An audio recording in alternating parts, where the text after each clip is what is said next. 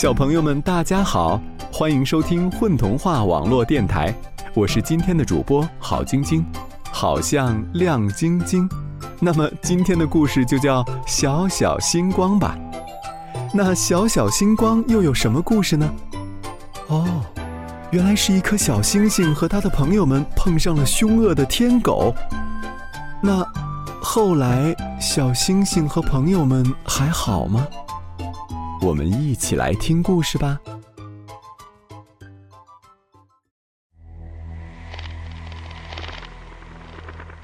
很久很久以前，有天晚上，月亮和星星一下子都不见了。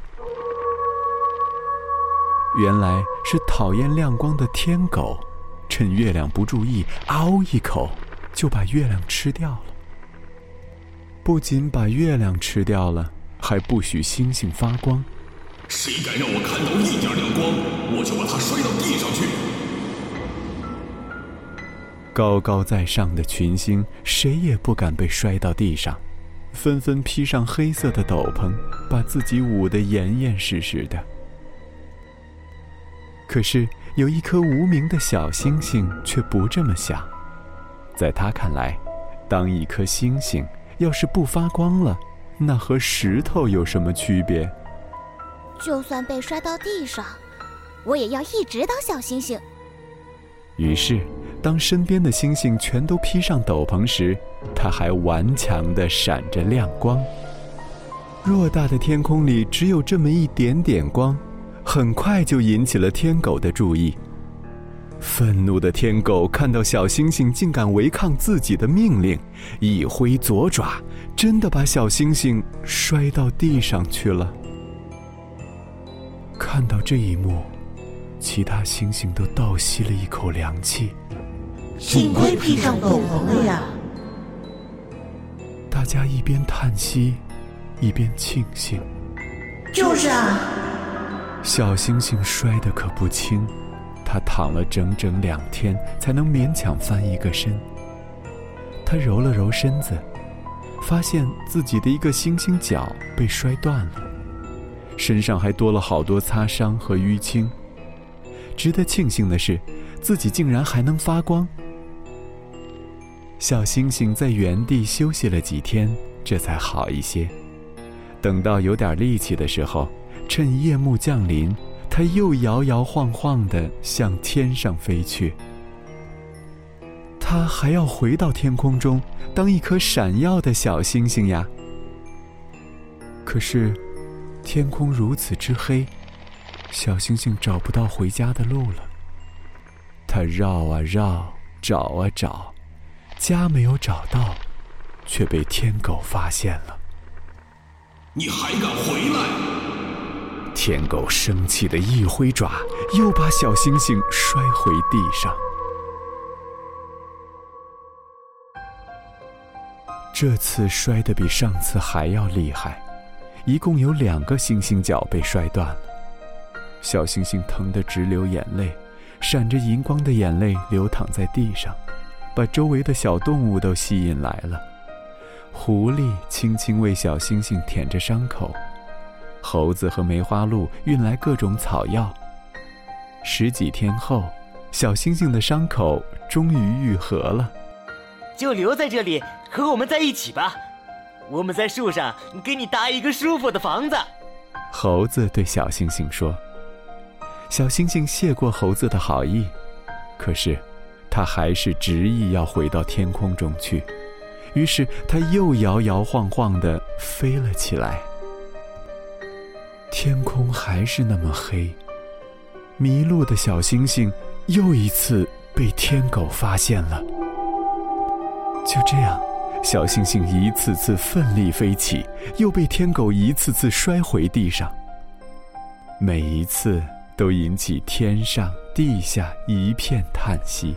唉，终于，当天狗第十次将小星星摔到地上时，北极星。看不下去了，小星星让他的心疼疼的，自己好歹也是一颗会发光的星星啊，不能再这么袖手旁观了，总得做点什么。他决定脱下斗篷，为小星星点亮回家的路。没想到，北极星脱下斗篷后，小熊座的其他几颗星星也脱下了斗篷。有这样想法的星星，原来不止北极星一个呀。接着，大熊座、仙女座、飞马座的星星也纷纷脱下斗篷。这一次，不管天狗会怎样，他们都要为小星星点亮夜空。越来越多的星星加入了这条队伍，一颗接一颗，消失很久的银河终于又显现在天空之中。气疯了的天狗一边嗷嗷喊着要把所有星星摔到地上，一边疯狂地朝银河奔去。可是，闪光的星星太多了，天狗都不知道该从谁摔起。就在他气呼呼的狂奔时，天狗脚下一滑，咚，撞在了木星的大肚子上。这一撞，把吞进肚子的月亮撞出来了。月亮的耀眼光芒刺痛了天狗的双眼，它夹着尾巴灰溜溜的逃跑了。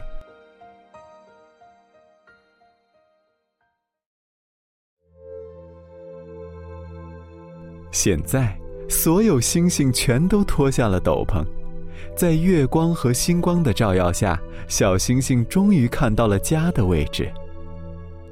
夜晚的天空从来没有这样亮过，所有星星都拼命闪着亮光，希望把天空照得再亮一些，让小星星回家时看得更清楚一些。森林里的小动物们也聚过来了。大家不停地为小星星鼓劲儿，猴王甚至拖着小星星爬到了最高的那棵树的树梢上，好让小星星离天空更近一些。可是，小星星已经受伤太多次，星星脚早就全部摔断，连身体都被摔得只剩很小一块。他努力了很多次，却再也飞不起来。眼看，连星光也要熄灭了，整片天空和森林都陷入了沉默。就在这时，温柔的月光将一丝月光照在小星星身上，在月光的魔法下，小星星的形态慢慢发生了变化，它长出了一对翅膀。又长出了眼睛、触角和六条腿，它最后的那一点点星光也被月亮放进了新身子里。它变成了世界上第一只萤火虫。小星星看着自己的新身子，感到既惊奇又欣喜。亲爱的小星星，你可千万不要停止发光啊！月亮对小星星说：“小星星向月亮点点头，然后挥动起翅膀，在群星的注视下，一路飞到森林深处。在那里，还有一片黑暗，等着它点亮。它尾部的闪光是那么微弱，又是那么明亮。”